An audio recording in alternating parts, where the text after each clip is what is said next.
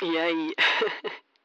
eu sei que faz muito tempo que eu não te mando nenhum áudio, mas às vezes a gente precisa de um tempo mesmo. E ó, tá tudo bem. Talvez isso seja inclusive um tema para um próximo áudio. Antes de sair falando sobre as coisas que têm acontecido mais recentemente, eu fiquei pensando que dizem que toda história tem pelo menos três lados: o meu, o seu e o que de fato aconteceu. E aí eu tava olhando uns e-mails aqui e eu encontrei um desses lados. Essa história é a versão do lado de lá do episódio 31, daquela mulher motorista de aplicativo que conheceu um homem numa corrida. Aí eles tentaram sair, não deu muito certo. Nananana, lembra? É, se você não ouviu, escuta esse aqui primeiro e depois escuta o episódio 31. Vai valer a pena, eu prometo. Ele nasceu em Curitiba e fazia um tempo já que ele vinha para São Paulo toda semana para trabalhar e voltava para Curitiba de quinta ou sexta-feira. Ele já estava até acostumado com essa rotina muito louca, assim. Os dias aqui em São Paulo ele passava na casa de uma prima dele, ali em Perdizes, perto da Ponte do Limão, ali, Rio Tietê e tal.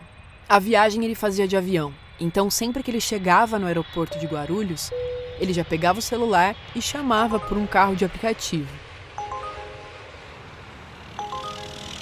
Fazia um tempo já que os motoristas estavam cancelando viagens.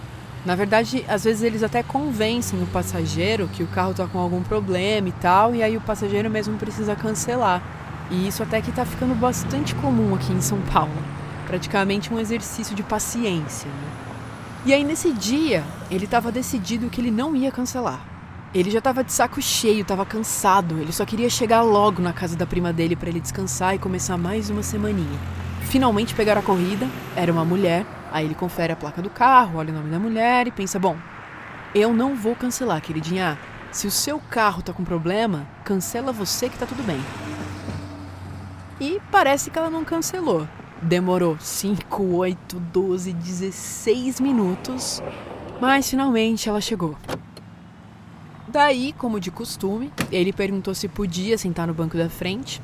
Ele não gosta de ir sentado no banco de trás, porque ele sente que, abre aspas, parece um magnata sendo conduzido. Fecha aspas. A motorista disse que sim, que não tinha problema nenhum. Ele entrou, fechou a porta, colocou o cinto. E aqui no e-mail ele fala assim, abre aspas. Quando entrei no carro, quase caí de costas.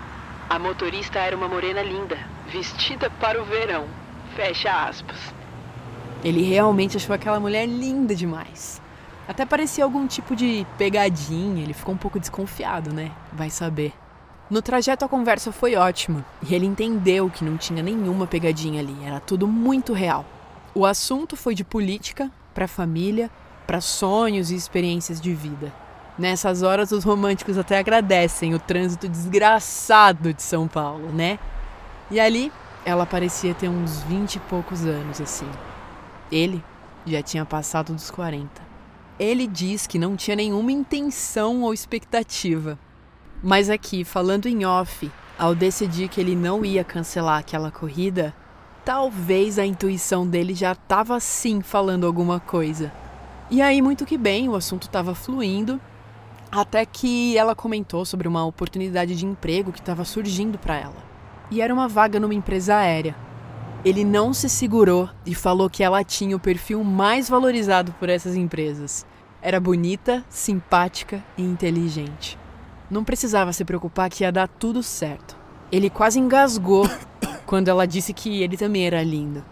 Ele foi meio que sacando a dela, né? Aí ele começou a fazer umas perguntas para conhecer um pouco mais aquela motorista e tal. Ele grudou o olho no GPS, que ali era tipo um cronômetro de quanto aquele encontro ainda duraria. E ele, putz, precisava dar um jeito daquilo durar mais. Aí ele descobriu a idade dela. E ela era só alguns anos mais nova que ele. Ela tinha dois filhos e estava separada há dois anos. Aí ele teve uma ideia genial. Me dá seu telefone? Porque assim, toda vez que eu vier para cá, eu posso te avisar e fazer o pagamento direto para você. Show! Trocaram telefones. Seu destino está ao lado direito. É, e tava mesmo. O problema foi que o mesmo destino que uniu eles aquele dia resolveu lançar alguns testes. Toda semana que ele estava aqui em São Paulo, acontecia alguma coisa que impediu o encontro. E aí, depois da quarta tentativa, ele desistiu. Ele apagou o telefone dela do celular e seguiu a vida dele.